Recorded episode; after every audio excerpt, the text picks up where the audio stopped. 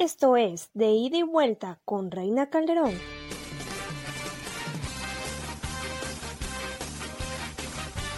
Charlas. El complot mongol apareció en 1969 y se ha convertido en un clásico del género negro en nuestro país. Chistes malos. ¿Cómo conviertes un burro en una burra? Pues lo metes en un cuarto y hasta que se aburra. Incoherencias. Sábado fue el lunes pasado, ¿no? Y ganas de quejarse. Hay que decirle a las personas que se queden en su casa. Esto es otro podcast más. Soy Reina Calderón y los estaré acompañando en la mejor música. Bienvenidos a Ir y Vuelta.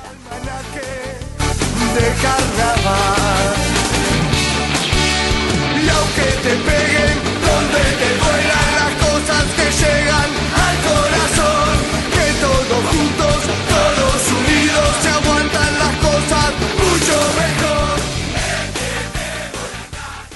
El podcast de hoy es referente a la seguridad social en México. El disfrute de la seguridad social no solo permite que los ciudadanos se desarrollen en una sociedad habitable, sino que fomenten la inclusión social y que todos puedan participar en los acontecimientos sociales, políticos del país.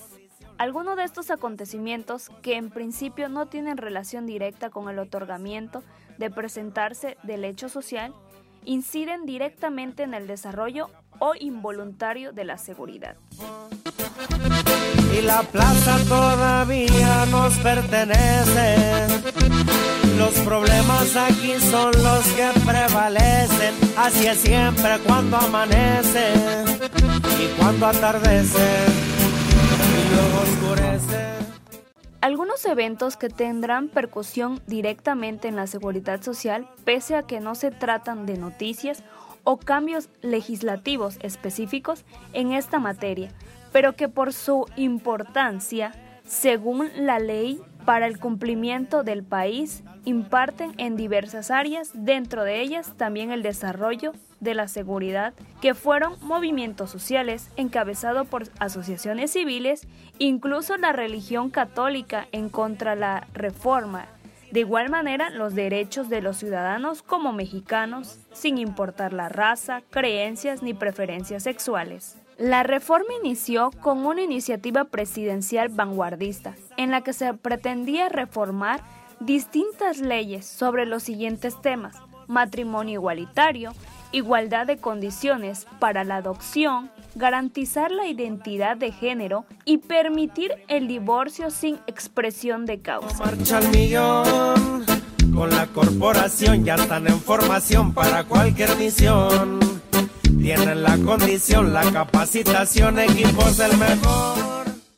Dichas reformas se consideran derecho a otros beneficiarios de tipo fiscal por causa de muerte de una de las personas cónyuges, de propiedad, en la toma de decisiones mediáticas o incluso en migratorias para personas extranjeras, que incluyen para obtener prestaciones de seguridad social.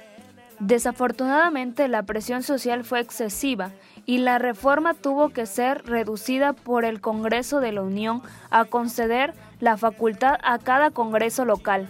Al cierre del año, solo 12 identidades federativas habían aprobado el derecho al matrimonio igualitario, mientras que en la Ciudad de México se elevó a rango constitucional este derecho y no reservó únicamente al Código Civil, como está regulado en otras identidades de la República Mexicana. Esto ha sido todo por hoy y no se les olvide escucharnos el próximo martes en su podcast Ir y Vuelta con su servidora Reina Calderón. Bélico viendo que mueve la pleba de la capi presente sobre algún malviviente o cualquier oponente.